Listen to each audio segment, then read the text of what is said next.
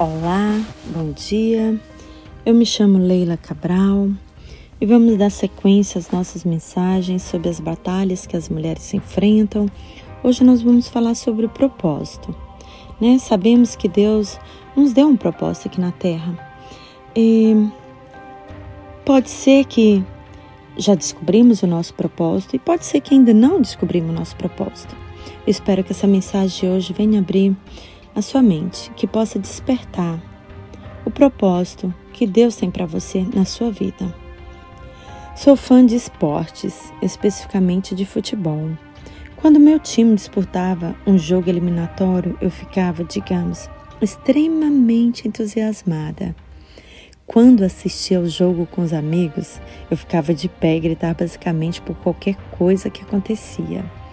Suponho que a pessoa que estava ali sentada atrás de mim achava que era um excesso da minha parte, porque ela gentilmente perguntava se eu poderia ficar sentada para que ela pudesse ver a TV. Mas a minha resposta para ela era sempre o um enfático: Mas eu não consigo evitar. Acho que o nosso propósito é muito parecido com isso, não é? Na leitura de hoje, nos deparamos com Moisés ele teve experiência única de ouvir Deus dizer: você deve, você deve levar o meu povo Israel para fora do Egito. Curiosamente, mesmo antes que isso acontecesse, já estávamos vendo vislumbres de como Deus pretendia usá-lo, Moisés. Quando, ainda no Egito, Moisés vê um dos seus companheiros israelitas ser espancado por um egípcio, o que ele fez? Ele intervém para defendê-lo. No dia seguinte, ele vê dois israelitas brigando e, novamente, ele tenta ajudá-los a resolver sua desavença. E ainda mais tarde, ele auxilia algumas mulheres que estavam sendo assediadas no deserto. Então, antes que houvesse o chamado para ser o libertador do povo, Moisés já estava exercendo esse papel. E muitas das vezes pensamos que nosso propósito é um grande mistério a ser descoberto, mas pode ser que ele já tenha sido uma parte de nós o tempo todo. Você já se encontrou em alguma circunstância na qual sentia que deveria fazer algo sobre aquela situação e não conseguia evitar? Pois é, pode não parecer grande coisa, mas pode ser um indicador de algo grande que Deus quer fazer em você e por meio de você.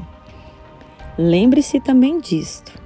O fato de ser este o seu propósito não significa que será fácil. Moisés teve que lidar com o Faraó e um bando de israelitas queixosos, juntamente com os desafios do Mar Vermelho e viver no deserto. Mas todas as vezes Deus foi fiel em cuidar dele.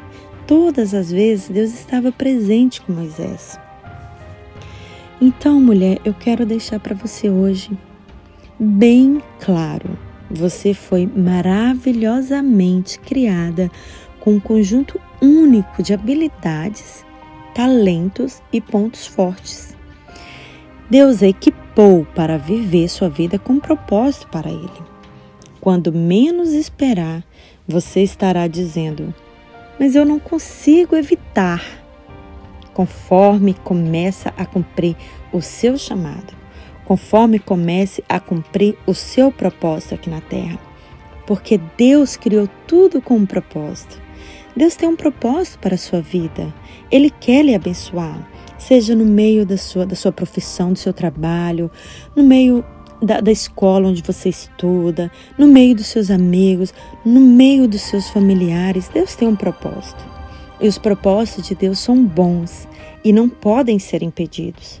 Podemos confiar em Deus porque o seu propósito é nos mostrar seu amor e perdão. Todos temos propósito para aquilo que fazemos. Quando nossos propósitos são bons e de acordo com a vontade de Deus, ele nos abençoa, Ele não nos decepciona. E Deus tem um propósito para você, mulher. Eu quero encorajar você hoje a descobrir o seu propósito. Se você ainda não descobriu, pede a Deus. Ora, e fala: Senhor, me mostra qual é o meu propósito. Porque Deus tem um propósito para nossas vidas. E eu quero deixar um versículo que está escrito em Efésios 12 e versículo 10 que diz: Porque somos criação de Deus realizada em Cristo Jesus para fazermos boas obras, as quais Deus preparou antes para nós a praticarmos. Então temos que praticarmos as, as, as boas obras, porque somos criação de Deus realizada em Cristo Jesus. Eu espero que essa palavra entre na sua vida, no seu coração e na sua mente.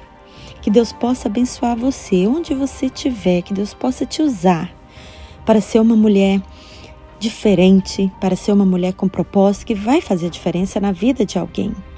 Que Deus abençoe você, abençoe todos da sua família. Obrigada por esse momento juntas. E a próxima mensagem nós vamos falar sobre rejeição. E tenham todas um bom dia e fiquem com Deus.